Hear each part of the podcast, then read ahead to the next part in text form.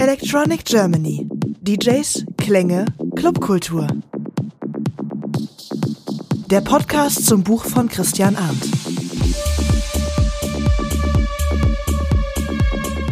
Am Schluss war es Putzlicht an, wir oben ohne, hurra, hurra. Und das war eine Melange zwischen DJ und Publikum und alles verschmilzt. Eigentlich müsste man ein Buch über eine Bassdrum schreiben. Was die Bassdrum angestellt hat, die Four on the Floor Bassdrum hat die Welt revolutioniert. Man müsste ein Buch über eine Bassdrum schreiben, sagt eine Hälfte von Tiefschwarz. Und ja, ein Buch über Electronic Germany gibt es ja schon und ihr seid hier beim Electronic Germany Podcast.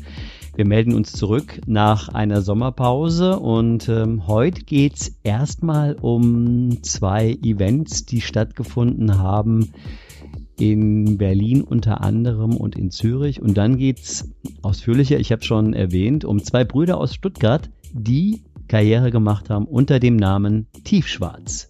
Dazu natürlich gleich mehr. Hallo Christian. Ja, hallo Stefan, hallo auch von mir an die Zuhörer. Wir haben uns eine etwas längere Pause gegönnt, aus verschiedenen Gründen, auf die wir jetzt hier nicht genauer eingehen müssen. Aber es war ja auch einiges los in den letzten Wochen. In Zürich, in Berlin und in Frankfurt, wo ich ja seit einer Weile wieder meine Homebase habe. Ähm, die Zürcher Street Parade war mit 850.000 Teilnehmern zwar bisschen weniger stark besucht als letztes Jahr, aber trotzdem das absolute Mega-Event bei strahlendem Wetter. Es gab Dutzende Pre- und After-Partys und zur Abkühlung konnte man tatsächlich äh, in den See hüpfen, wenn man das wollte. Haben auch einige gemacht. Ähm, das ist natürlich ein, ein unglaublich geniales Setting für so eine Großveranstaltung. Äh, soweit ich weiß, hat es auch keine größeren äh, Probleme, Ausschreitungen, äh, Verletzungen oder sonst was gegeben. Ähm, und die, ja, musikalisch war es auch spannend und zwar das äh, Set von DJ Nastya, äh, die kommt aus der Ukraine, vielleicht nicht ganz unbekannt, hat äh, wirklich äh, das hat wirklich sehr die Hauptbühne gerockt, ähm, natürlich auch begleitet von Pyro und allen möglichen Effekten, äh, sehr eindrucksvoll. Habe ich auch ein paar Fotos geschossen, die äh, packe ich auch später noch auf die Website. Ähm, es gibt, sie hat ein sehr technoides, hartes Set gespielt, sehr viele Staccato-Beats, sehr viel ich würde fast sagen kompromisslos, aber es hat auch ordentlich gegroovt, also den Leuten hat's gefallen. Ähm, ganz anders, Angie Taylor fand ich auch sehr gut. Die hat auf der Generation Stage gespielt, was also das genaue Gegenteil von der Opera-Bühne ist. Die Generation Stage ist sozusagen die kleine Hippie-Insel inmitten eines doch recht kommerziellen äh, Mega-Events. Ähm, da hat äh, Angie mit ihrem Bass, also die spielt Bass, sie ist eigentlich ausgebildete äh, Musikerin und natürlich Elektronik, äh, Ableton und diverse Gadgets, ähm, hat äh, da die Bühne geentert und ein, würde ich jetzt auch mal sagen, Crowd von paar tausend Leuten äh, auf sehr angenehme Weise äh, am Nachmittag unterhalten. Hm, was war noch? Natürlich unendlich viel. Äh, ich glaube, ich weiß gar nicht, wie viele Wagen es waren. Ich glaube fast 30. Und ähm, da stach für mich einer besonders hervor. Das war Steve Lawler, hm, kennt man auch so aus der Ibiza-Szene, äh, mit einem sehr an sich nicht so ungewöhnlichen, aber super schön komponierten Set aus Tech, äh, Progressive House, Tech House. Ähm, hat wirklich Spaß gemacht, habe ich auch länger zugehört was auch einfach war, weil die Parade dieses Jahr so langsam losging, dass sie irgendwie paar Stunden länger gebraucht haben, die Wagen, als sie üblicherweise brauchen. Und äh, ich stand quasi direkt davor. Ähm, soweit also die Street Parade. Man könnte jetzt noch stundenlang weiter erzählen, aber wir haben ja noch nicht so viel Zeit. Ja. Ja, und es war nicht die einzige Parade dieses Sommers. Wir hatten ja im Vorfeld schon eine Folge über den Zug der Liebe gemacht in Berlin und an einem super sonnigen Samstag, das war der 24. August, war es dann endlich soweit, dank einer erfolgreichen Crowdfunding-Kampagne und viel, viel Engagement von sehr vielen verschiedenen Leuten. Der Zug ist dann losgelaufen. quer durch Kreuzberg und ist über die Frankfurter Allee wieder nach Lichtenberg zum Ostkreuz gezogen. Dort habe ich mich postiert mit meiner Kamera, habe ein paar sehr schöne Bilder von oben gemacht. Auf der anderen Seite die untergehende Sonne und diverse mobile und ich hoffe, das kann man sich im Netz ähm, nochmal anschauen. Christian hat ja auch seine Kamera dabei gehabt. Ähm, du warst noch ein bisschen länger dabei als ich. Was hast du beobachtet? Ja, Zug der Liebe, Stefan. Wir waren beide da an unterschiedlichen Plätzen. Ähm, ich war bei der Eröffnung ganz am Anfang dabei und da wurden natürlich diverse äh, Statements verlesen und sehr enthusiastische Reden gehalten, die im Prinzip alle, alles drehte sich um ein besseres Miteinander, um ein sozusagen faires Leben in der Stadt. Es gab Initiativen für niedrigere Mieten, äh, für Tierwohl, für wirklich alles und jeden wurde gesorgt. Hat äh, Spaß gemacht. Techno war eher sozusagen der, der Kit oder das Schmiermittel für die Parade, die eigentlich sehr ja, eher einen soziopolitischen Anstrich hatte. Deswegen also auch viele Reden die beste äh, oder am besten gefallen hat mir tatsächlich äh, die Rede von Dominique äh, und in der ging es, schließlich heißt es ja Zug der Liebe, um die Liebe. Und da hören wir jetzt mal kurz rein. Ähm, sorry, das müsst ihr euch jetzt anhören. Ich fand das total klasse. So, seid ihr bereit für den Zug der Liebe? Yeah! Als die Menschen vor 30 Jahren gemeinsam auf die Straße gingen, Hand in Hand vereint standen und letztendlich die Mauer zu Fall brachten, waren sie von dem Wunsch nach Freiheit beseelt. Frei zu denken, frei zu handeln, frei zu sprechen und frei zu vögeln. Eingesperrt durch Mauern vermag niemand Liebe zu generieren. Nicht der Staat, der mit Gewalt die Loyalität seiner Bürger herbeizwingen will, nicht die Eifersucht, die in einer Beziehung versucht, den anderen zu besitzen und sich seiner Liebe zu versichern. Wahre Liebe lässt frei. Die Freiheit des anderen ist keine Bedrohung, weder im Staat noch in der Beziehung. Durch solche Demonstrationen wie dem Zug der Liebe schicken wir heute alle gemeinsam eine geballte Riesenportion Liebe in diese Stadt, in diese Welt, in dieses Universum.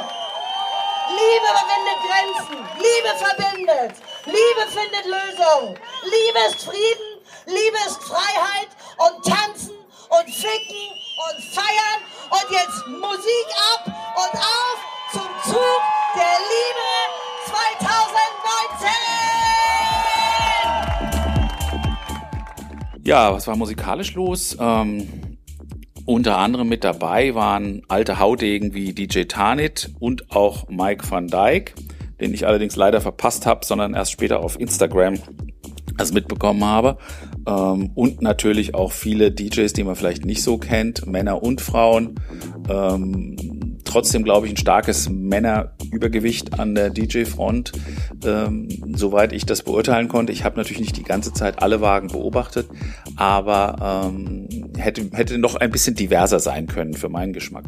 War aber wirklich klasse. Es gab neben den diversen Tierschützern, Vereinen, äh, Mietsenkungsinitiativen, gab es auch ein christliches Love-Mobil und da hat's ordentlich gerumst. Ähm, die Musik fand ich insgesamt eigentlich sehr hörenswert, wenn auch, wie gesagt, eher Mittel zum Zweck, denn hier ging es wirklich nicht, es ausdrücklich nicht um eine neue Love Parade, auch wenn Dominique das in ihrer Rede so ein bisschen angedeutet hat, sondern um eine, ja, wie soll man sagen, eine politische äh, Veranstaltung. Jens und Konsorten nennen das ja auch Social Rave. Ähm, und das, äh, das, diese Demonstration für ein besseres Miteinander scheint auch soweit gelungen zu sein. Jedenfalls, ähm, ja, haben wir ja noch ein Statement von Jens Schwan, einem der Erfinder des Zug der Liebe. Und da, das kannst du ja gerade vielleicht einfach mal kurz vorlesen. Er hat es uns nämlich als E-Mail geschickt. So, und ich zitiere jetzt mal aus diesem Statement von Jens. Nach fünf Jahren ist der Zug der Liebe etabliert und so stark wie CSD und KDK. Was war anders im Vergleich zu 2018? Eigentlich nichts, außer dass mir persönlich die Atmosphäre mehr gefiel letztes Jahr. Neu dabei waren ein paar Vereine und Wagenkollektive, erste Sahne, Lichtalben, neue urbane Welten, UNICEF, wann, wenn nicht jetzt als Vereine zum Beispiel und Goa Nature, Stammtisch, Kollektiv, Letzte Wiese, Liebe zur Kunst, Com.Bass, Fraktion Nimmersatt als Wagenbetreiber. Die BSR, also die Stadtreinigung, war wie immer super. Der ASB hat auch verdammt viel geleistet. Polizei war freundlich und souverän. Nur am Ende hat sie uns aufgefordert, alles schneller zu beenden. Ja, Stichwort BSR, die der Jens ja in seinem Statement erwähnt hat. Ich habe tatsächlich am Schlesi später noch einen BSR-Mitarbeiter gespottet, der ein, ja, das T-Shirt war so ein bisschen heller orange als die anderen ähm, sah nicht mehr so ganz taufrisch aus. Und dann musste ich aber fürchterlich lachen, denn da stand tatsächlich hinten drauf, The Love is Back, The BSR auch. Hast du eine Idee, Stefan, wie alt das ist? Ja klar, ich war jetzt äh, vor kurzem noch mal in der Love Parade Ausstellung und ähm, das war natürlich auch das Motto der letzten Love Parade im Jahr 2006 hätte ich nicht gedacht, dass jemand noch so ein Shirt hat und zur Arbeit anzieht. Ja gut, jetzt sollten wir langsam mal zum Hauptthema dieser Podcast-Folge kommen. Einen Tag vor dem Zug der Liebe hat das Interview stattgefunden, auf das du dich ja schon wirklich lange gefreut hast, richtig? Genau. Ja, das ist eigentlich unser Hauptthema heute. Das Interview mit den Brüdern Alexander, genannt Ali, und Sebastian alias Basti Schwarz, besser bekannt unter ihrem Namen Tiefschwarz. Ja, die beiden sind wirklich seit 30 Jahren als DJs, Musiker und Clubmacher zusammen unterwegs und haben natürlich dementsprechend auch viel zu erzählen. Das Interview beamt uns quasi zurück in die Zeit vor dem, rund um den Mauerfall, aber nicht in Berlin, sondern in Stuttgart, wo die beiden herkommen. Und die erste Antwort ähm, kommt von Ali, in dessen Wohnung sozusagen Musikgeschichte geschrieben wurde. Heute tiefschwarz, kommt eigentlich aus Stuttgart. Die Stadt verbindet man ja eigentlich eher mit Hip-Hop, RB, äh, Fanta 4, Freundeskreis. Wie sah Anfang der 90er Jahre äh, die, die Szene in Stuttgart aus? Wie kamt ihr zur elektronischen Musik? Du hast gleich die richtigen Namen angesprochen. Da gab es natürlich auch eine große Schnittmenge. Die Fantas und wir gehen weit zurück.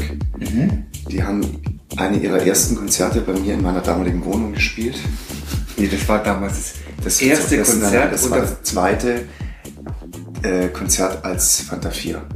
Ja? In meiner Wohnung. Ich dachte, ich dachte das erste. Nee, das okay. nicht.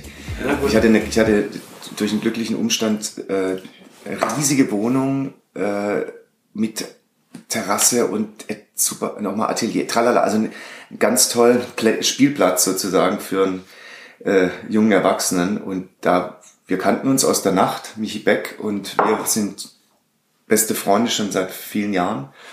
Und so kam das zustande. Und da wurden damals Kassetten aufgenommen. Als Flyer. Hey, Fantastischen Vier in der Stuttgarter Straße 10. Da müsst ihr Kommt hingehen. vorbei, da müsst ihr hingehen. 300 Kassetten verteilt in der Stadt. Ja, ja. Ja, na, also so schöne Anekdote. Und dann habe ich ja zwei Clubs gemacht in den 90er Jahren und unter anderem waren beim zweiten Laden die Fantas auch im Hintergrund aktiv. Wir hatten auch eine super gute Hip-Hop-Nacht dort. Also das heißt, wir waren zwar elektronische Musik, Schwerpunkt House und Techno, aber ähm, da eben Stuttgart so, so, eine, so eine Plattform für deutschen Hip-Hop war, haben wir dann auch eine Hip-Hop-Nacht gehabt. Die war super erfolgreich. Und der Michi Beck hat uns beiden sogar das Mixen beigebracht. Und, und ich muss dazu sagen, dass Hip-Hop erst nach uns kam. Also, also, das also wir waren schon die Vorreiter von, von also wir haben damals Hip-Hop und Classics und Disco Classics und Muffin und all den ganzen Wahnsinn aufgelegt. Und wo dann die Technowelle kam, der erste elektronische Impuls, der uns erreicht hat, waren wir schon die ersten, die in Stuttgart so, einen, so einen prägenden Moment gestaltet haben. Also, ne, also wo dann auch unsere Sperrstunde war damals zwei oder drei Und dann haben wir die, haben wir die Türsteher mit Tarnjacken irgendwie oben an die Tür, Tür gelegt, die dann irgendwie auf den Knopf gedrückt haben, wenn dann die Polizei vorbeifuhr. Nachts das rote Licht angegangen. Alle waren ruhig, Musik aus, Polizei vorbeigefahren und los ging's wieder. Und plötzlich morgens um halb neun kamen irgendwie 200 Leute aus dem Laden raus. Sehr geil. als sehr undergroundig damals. So, wir sind in Stuttgart und der erste Club, der allererste Club der Gebrüder Schwarz, der hieß ja On You.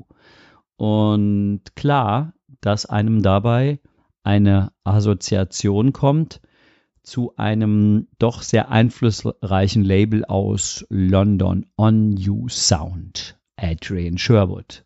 Das war bei beiden Läden so. äh, Das war einfach eine Reminiszenz an einen Sound, den wir sehr gut gefunden haben. Es war damals halt ein sehr offenes Programm, wie Basti schon angedeutet hat, also von, von, von Reggae bis Techno, von Disco Classics bis Hip-Hop. Das war einfach genreübergreifend und deshalb war es auch so interessant.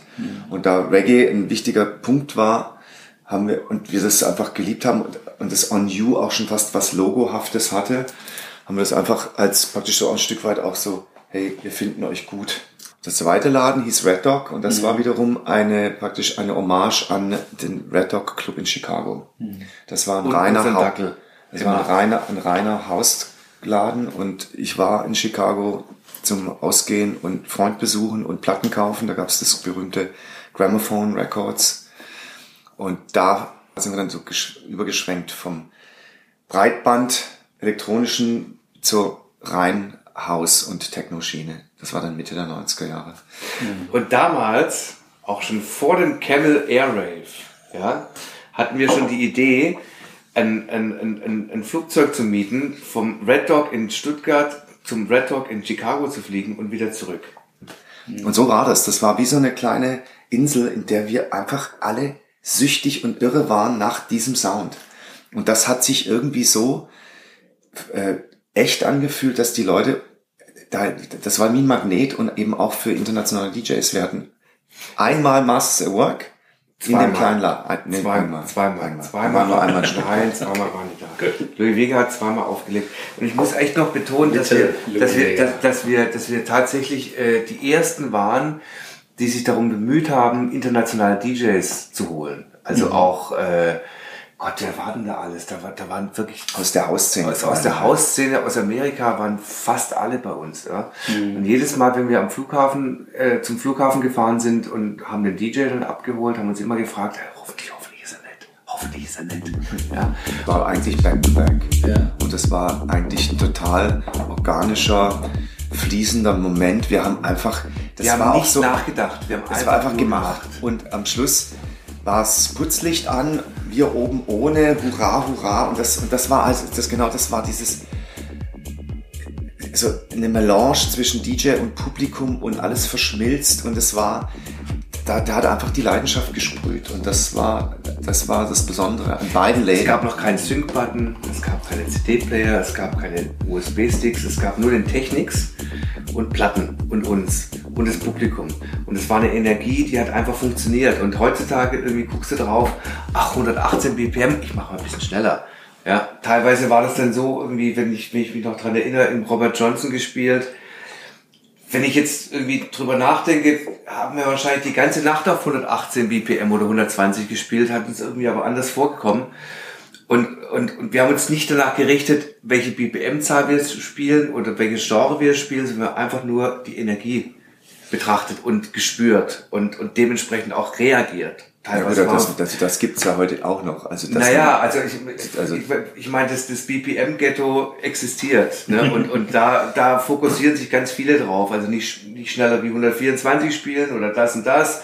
Dann rutsche ich vielleicht aus dem Genre raus, keine Ahnung. Aber das war einfach nur Gefühl und Energie, die wir damals gespürt haben. Und das fehlt heutzutage. Dann habe ich sie noch gefragt, was eigentlich an ihrem DJing, an Technik, um am ganzen Doing sozusagen anders war als heute. Wir hatten damals schon eine Leichtigkeit. Also Ja. ohne, ohne groß drüber nachzudenken, dem Impuls zu, zu folgen, was, was von innen kommt, machen. Das ist natürlich auch eine, das ist natürlich auch eine absolut eine Frage des Alters. Ne? Wenn du zwischen, wenn du Anfang 20 bist, agierst du anders. Ne? Ich habe jetzt, neulich haben wir hier in Berlin eine Veranstaltung gemacht und haben einen jungen Promoter dazu geholt.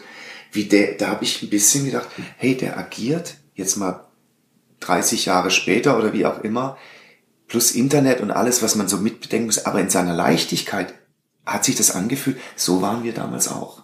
Also das, das Gefühl, das Gefühl, das Gefühl gibt's heute immer noch für nur halt komplett anders gepolt durch, yeah. durch, durch, durch den Wandel. Ne? Yeah. Wir sind mittendrin im Interview mit den Gebrüdern Tiefschwarz, früher Stuttgart, jetzt Berlin. Hm, Christian, du hast sie dann auch gefragt, wann und wie sie vom DJing zum selber produzieren gekommen sind. Ja, und die Basti-Antwort war wirklich nonchalant, oder?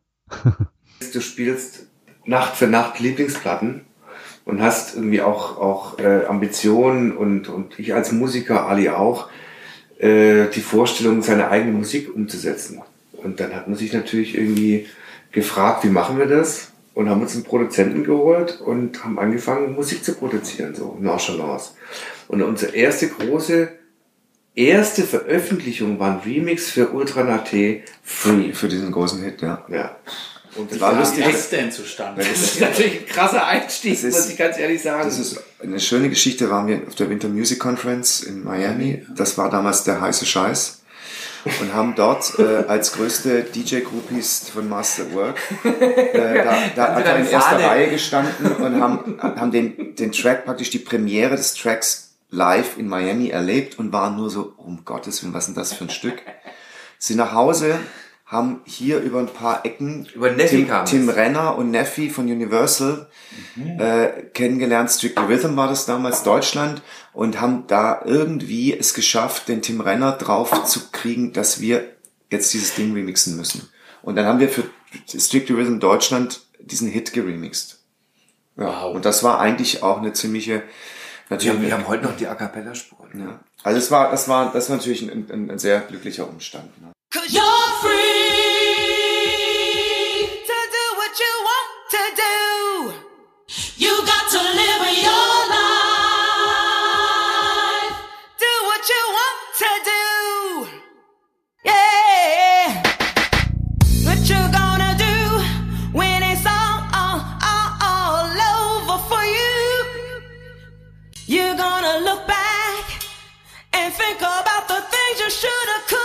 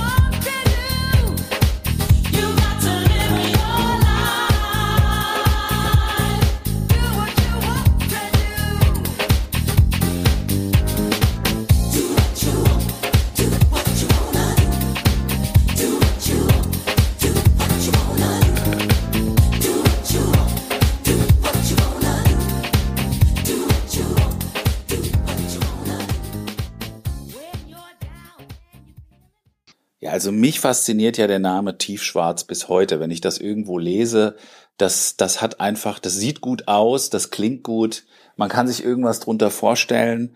Es hat trotzdem auch noch so ein bisschen was Mysteriöses.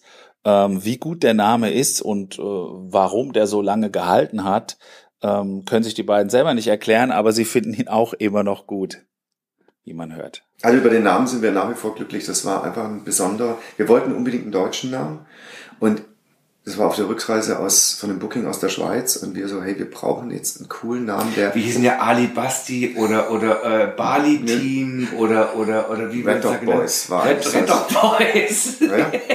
ja, klar. Und dann, sind wir, dann ist genau. Tiefschwarz wirklich besser. Nee, ja. Tiefschwarz ist einfach cool, ist, ist deutsch, ist beinhaltet unseren Namen und dieses Deep-Ding war halt einfach so diese Lust auf Deep House, auf dieses Verinnerlichen und und sieht auch verdammt gut aus, wenn man es auf dem Plakat liest. Hm. Das ist einfach so ein, das ist einfach so ein Eyecatcher, da musst du einfach hingucken. Das und das Geilste ist, dass es für alle nicht deutschsprachigen Menschen der Welt der größte Zungenbrecher ist. Wir haben ein T-Shirt machen lassen mit all den Falschschreibweisen. Äh, Tiefschwarz, Tiefschwut, Tushy Shorts. Tushy Shorts. das T-Shirt ist ein Renner, ne? Wir reden mit Ali und Basti Schwarz alias Tiefschwarz, ein Brüderpaar, das auflegt, aber auch im Studio produziert. Naja, da kann man sich vorstellen, wenn die das schon so lange machen, dass es da wirklich Ups und Downs gab und ähm, auch Streitigkeiten, aber auch viel Übereinstimmung. Oder wie war das, Basti?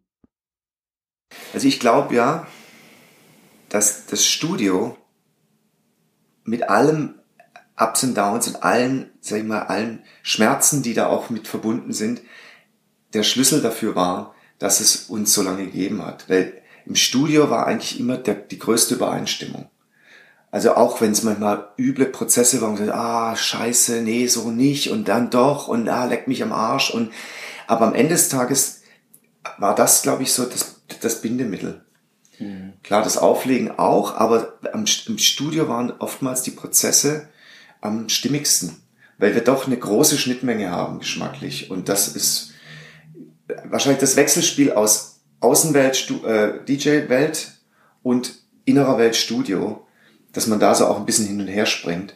Und natürlich auch, dass wir links und rechts unser Privatleben haben. Ne? Also wir haben zwar... Aber ich muss schon sagen, nachdem die Leichtigkeit des Seins, so nach 15 Jahren, so, äh, so ein bisschen abgeklungen ist und man sich selber auch persönlich anders entwickelt hat, gab es natürlich auch Zwiespalte, ne? also und und und auch auch äh, Veränderungen und auch Diskussionen und und und auch Streitigkeiten und da haben wir uns auch irgendwie auch teilweise ja. bekriegt oder oder sind getrennt auflegen gegangen oder ich meine das muss man schon erwähnen, dass es auch wichtig war, so einen Prozess zu erleben nach nach so vielen Jahren kann man auch irgendwie auch mal sagen, hey, jetzt, jetzt geht's halt irgendwie nicht so rund, richtig rund und, und das ist auch wichtig, so einen Prozess durchzumachen. Aber jetzt nachdem wir auch so einen Part unseres Lebens durchgemacht haben, finde ich, äh, kommen wir wieder zurück zur Leichtigkeit, weil wir akzeptiert haben, dass jeder seins macht und auch jeder so sein kann, wie er,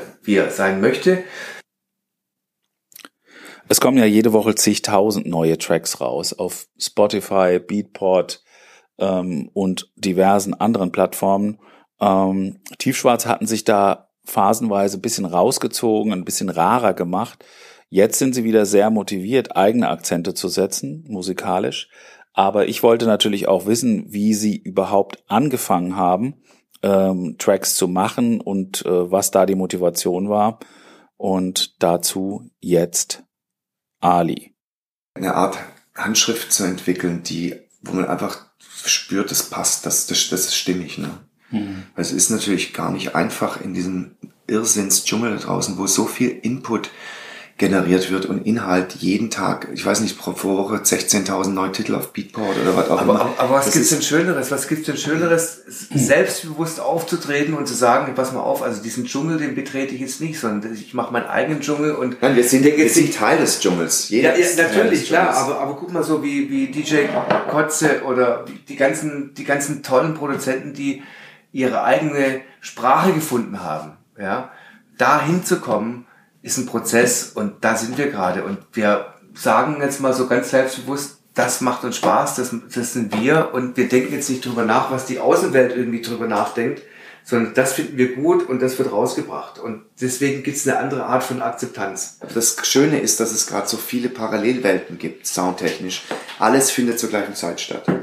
138 BPM Nina Kravitz Irrsinn, gleichzeitig 120 Downtempo House und, und alles hat Kredibilität und hat äh, Gewicht. Und das ist natürlich geschuldet dem Internet, dass du so viele Genres parallel laufen lassen kannst.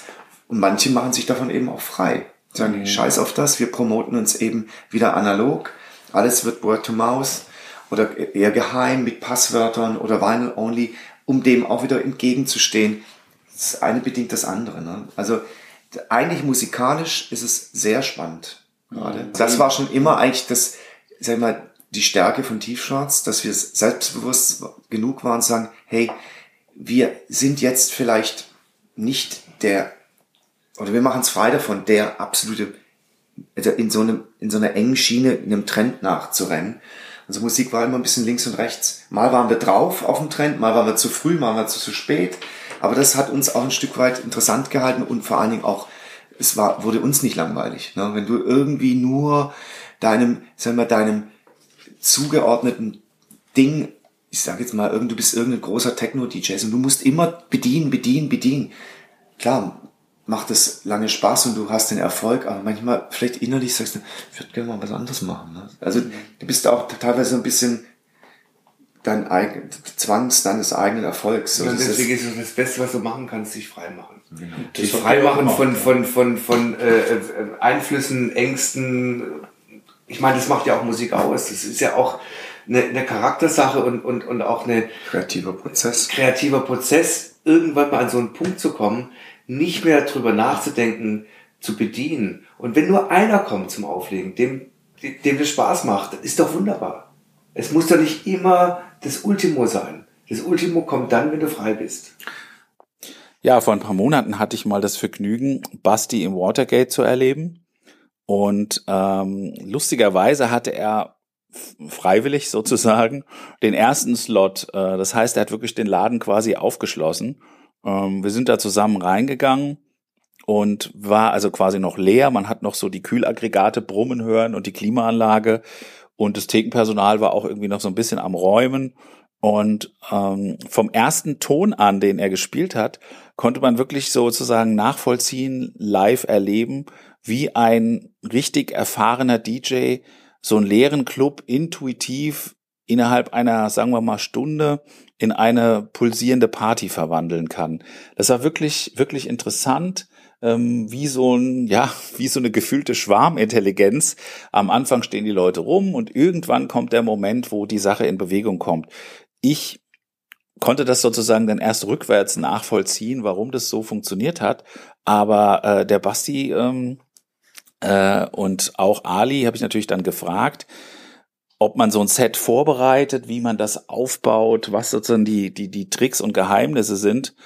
Und scheinbar gibt's keine spüren und fühlen. Ja, also das, da gibt es kein, kein festes äh, Maß. Das muss man genau.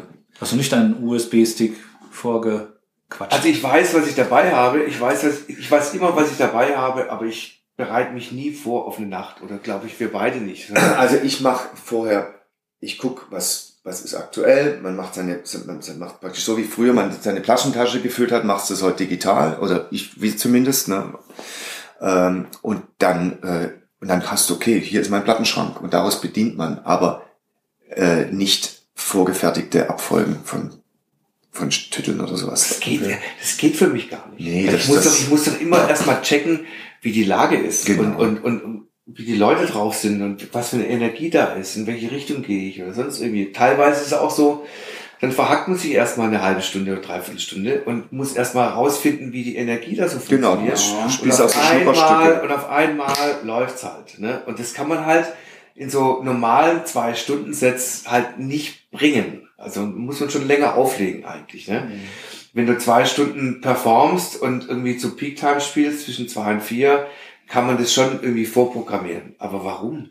Mhm. Also ich will doch, ich will doch denjenigen und ich will doch auch meinen Job gut machen und eine gute Energie verbreiten und, und mich erstmal einlassen, bevor ich irgendwie äh, äh, ganz genau weiß, von zwei bis vier spiele ich das, das, das, das, das, das, das und das, 15 Tracks, tschüss. Das ist doch scheiße.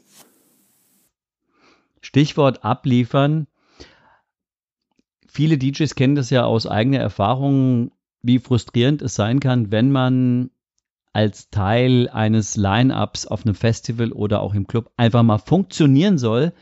Christian, du hast ähm, Ali und Basti Schwarz, alias Tiefschwarz, auch gefragt, ob man als DJ heute vielleicht weniger Freiheiten hat als früher. Wenn das Publikum offen ist und geschult, da kannst du ein bisschen freestylig werden. Aber in anderen Plätzen musst du delivern. Heute wird fast jedes Set vom Club aufgezeichnet. Da gibt's, gibt die Leute analysieren alles. Wird danach der Nachtleiter sagt, hm, war so und so. Das ist teilweise alles so dank diese auch geschuldet dieser Social Media Geschichte, den Handys, alles wird aufgenommen, kommentiert in Echtzeit.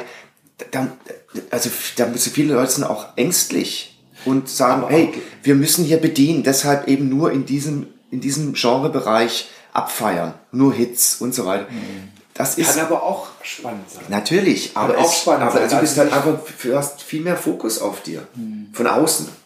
Ja, und aber das, das ist ja auch irgendwie ein Ansporn, also sich auch noch mehr damit auseinanderzusetzen, was ich heute Nacht spiele. Ist ja eigentlich auch ein, kann ja auch von Vorteil sein, sich noch mehr darauf einzulassen, was für Musik nehme ich heute mit und was spiele ich heute und ich finde es schon gar nicht so unspannend. Es hat beides seine Für und Wider. Ne? Also der, man muss eben gucken, dass es für einen selber stimmt und man, dass die Balance, dass man in der Balance ist. Und immer noch sind DJs DJs. und keine, keine Künstler in dem Sinn, wie sie performen auf, auf, auf Bühnen oder mit, mit Stromgitarre oder was weiß ich irgendwie. Also DJs haben immer noch eine Verantwortung, das Publikum nicht egoistisch auf seine Seite zu ziehen, sondern du musst schon performen, um als DJ auch zu agieren und dem Publikum schon das zu geben, was sie wollen. Sehr schön, soweit erstmal Ali und Basti Schwarz alias Tiefschwarz. In unserer nächsten Podcast-Folge werden wir da noch mehr hören von den beiden zum Thema DJs jenseits der 40 und was die beiden ungleichen Brüder in letzter Zeit im Studio ausgebrütet haben, was sie musikalisch noch vorhaben. Ja, Christian, was gab es jetzt sonst noch Neues äh, in unserer ähm, etwas längeren Pause des Podcasts? Ja, Stefan, der Sommer war heiß und neigt sich jetzt definitiv dem Ende zu. Aber von einem Highlight aus der Heimat muss ich noch kurz erzählen.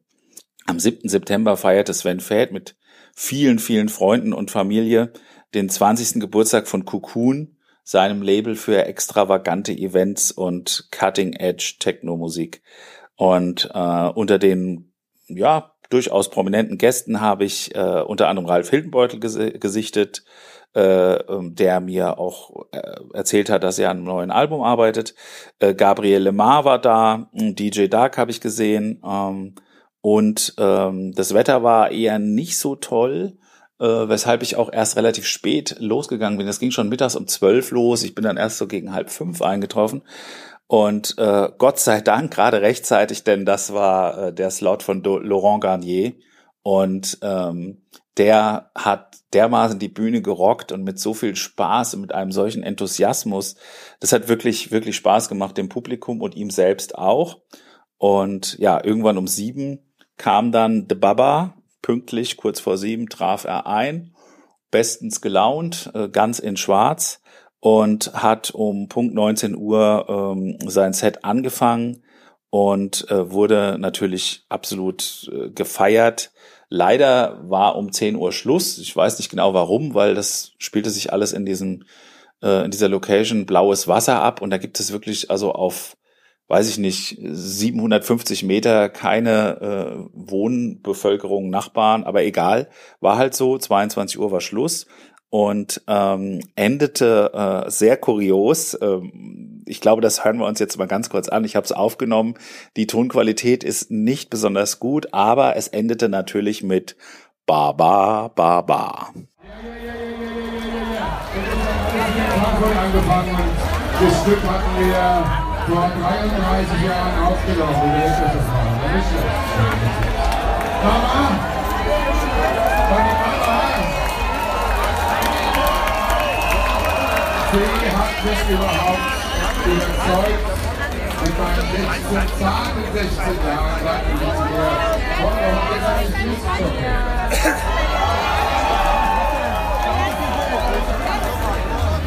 Frankfurter Nächte sind lang. Frankfurter Nächte sind lang. Erst fangen sie ganz langsam an, aber dann, aber dann. Ich sehe Robert Johnson. Ciao!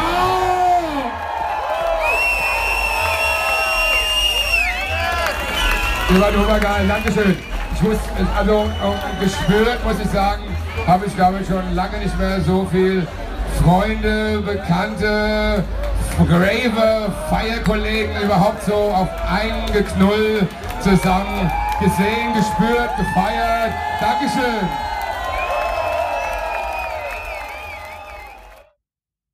Ja, hätte ich nicht gedacht, dass der Sven wirklich diesen ähm, äh, Tune spielt, aber auf jeden Fall sehr, sehr lustig und auch äh, ja verblüffend, aber so ist er halt, der Sven.